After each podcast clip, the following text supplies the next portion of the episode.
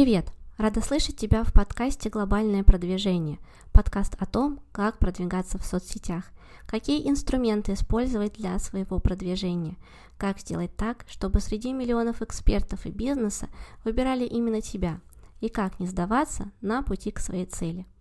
Меня зовут Светлана Горелова, я эксперт по системному ведению соцсетей, и сегодня мы поговорим о том, как создавать контент, когда уже обо всем сказано. Я думаю, в жизни каждого эксперта наступает период, когда кажется, что все. Все темы в блоге я уже раскрыл. Мне не о чем писать, не о чем говорить, не о чем снимать ролики. В данном случае сценарий будет развиваться очень просто. Ты перестаешь что-либо выкладывать, и о тебе забывают. Когда мы говорим о запрещенной соцсети, то здесь нет ничего хуже несистемного постинга – и я не имею в виду ежедневный контент. Нет. У вас просто должен быть график выхода контента, чтобы ваша аудитория могла находиться в блоге на постоянной основе. Например, в вашем графике может быть всего лишь три рабочих дня.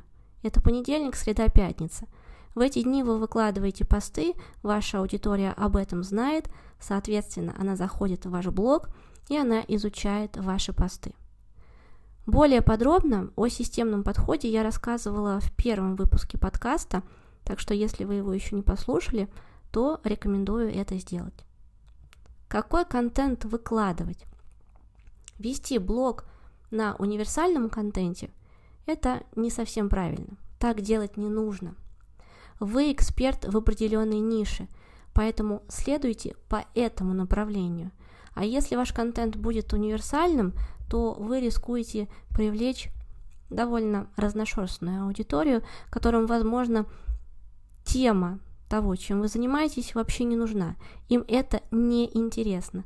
Они просто зависают на контенте, смотрят, листают и при этом не совершают никакие действия. Поэтому помните о том, что если вы эксперт в определенной нише, то ваш контент должен быть исключительно целевым. Как быть, если нет понимания, на какие темы создавать контент? Есть одна простая штука, которую я рекомендую вести абсолютно всем. Называется она банк идей. Это может быть таблица, файл, заметки, блокнот, все что угодно. Работайте в том формате, в котором вам удобно. В этот банк идей вы записываете идеи, которые приходят вам а, здесь и сейчас. Гуляете вы, например, на улице, пришла вам в голову идея, зайдите в этот файлик и запишите идею. Таким образом у вас будет формироваться список идей, которые вы сможете использовать в будущем. Например, у вас наступил момент творческого застоя. Вы заходите в этот файл и из него смело составляете контент-план. Каждый эксперт в запрещенной соцсети либо в какой-то другой соцсети, он должен ориентироваться на то, как удобно работать ему. Поэтому ваш контент-план, он может быть составлен как на месяц, так и на неделю. Нет четких правил, на какой срок контент-план мы составляем. Повторюсь, как удобно вам. Теперь давайте перейдем к списку, который для вас будет базой вдохновения. И здесь я бы вам рекомендовала взять ручку и бумажку и записать по пунктам то, что я сейчас буду говорить, потому что это вам очень пригодится, в какой бы нише вы не работали. Итак, первое, что я хочу вам посоветовать, это события в вашей нише – это тот контент, который не зависит от вас. Вам не нужно ничего придумывать. Вам просто нужно мониторить события, которые происходят. Это будет так называемый формат новостей.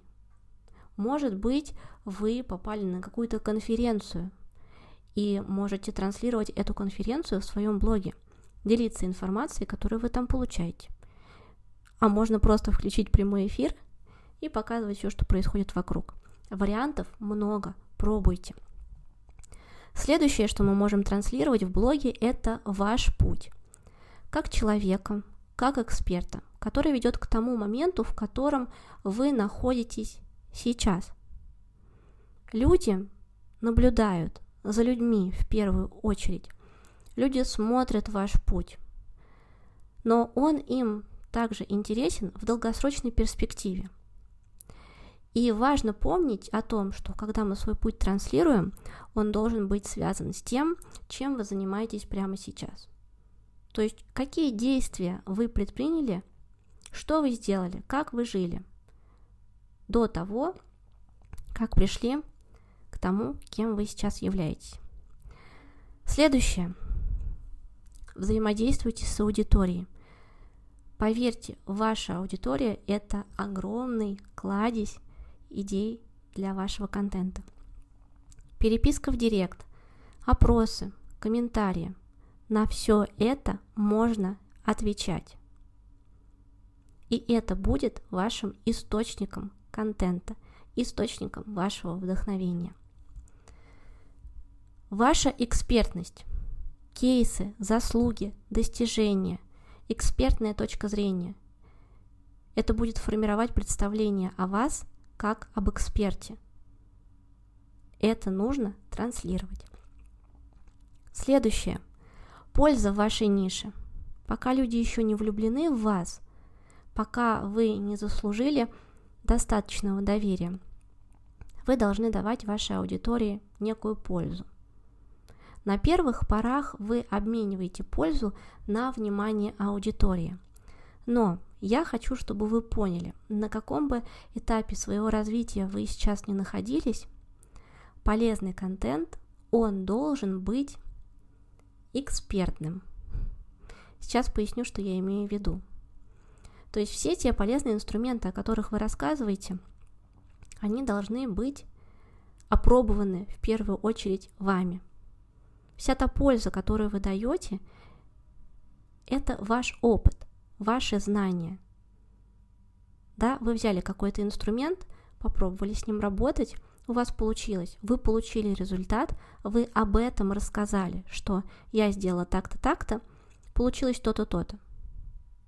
Вот именно это является экспертным контентом.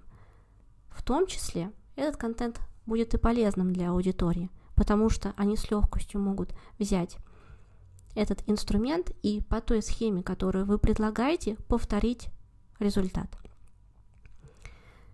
Следующее – это информация о вас. Информация, которая будет положительно влиять на ваш образ. Какие-то личные качества, которые важны в вашей нише. Далее. Мониторинг постов конкурентов. Это очень полезная вещь.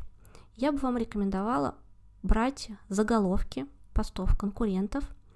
Это будет отправной точкой.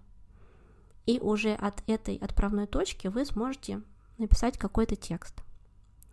Не читайте посты, таким образом вы будете впитывать в себя информацию, да, и это получится не совсем ваша точка зрения. А берите именно заголовки. Вы получите таким образом подсказку, которая упростит вам работу в разы. Кроме того, вы поймете, на какие темы сейчас вещают ваши конкуренты и что пользуется спросом а, у аудитории. Далее, показывайте бэкстейдж своей работы. Например, вы работаете над каким-то новым проектом. Показывайте, как вы над ним работаете, что вы делаете, как, например, вы записываете уроки, как готовите конспекты и так далее. За кулисье для аудитории всегда интересная вещь. Не забывайте об этом. И последнее. События из вашей жизни. Но здесь главное не переборщить. Я бы рекомендовала разделить свой контент на две части. 20% личные, 80% экспертные. Потому что когда мы заходим в любую соцсеть, мы туда заходим все-таки как эксперт да, а мы хотим на своей экспертности зарабатывать. Поэтому это будет основой вашего контента. А личное – это то, что дополняет вашу экспертность. Кроме того, ценность личного контента состоит как раз в том, что его немного. То есть люди будут с большей охотой его ждать. Им же интересно посмотреть, что у вас там такого интересного, захватывающего происходит в личной жизни. Вот, друзья, такие простые советы я вам могу дать для того, чтобы у вас появилось огромное количество идей для контента, в какой бы нише вы не работали.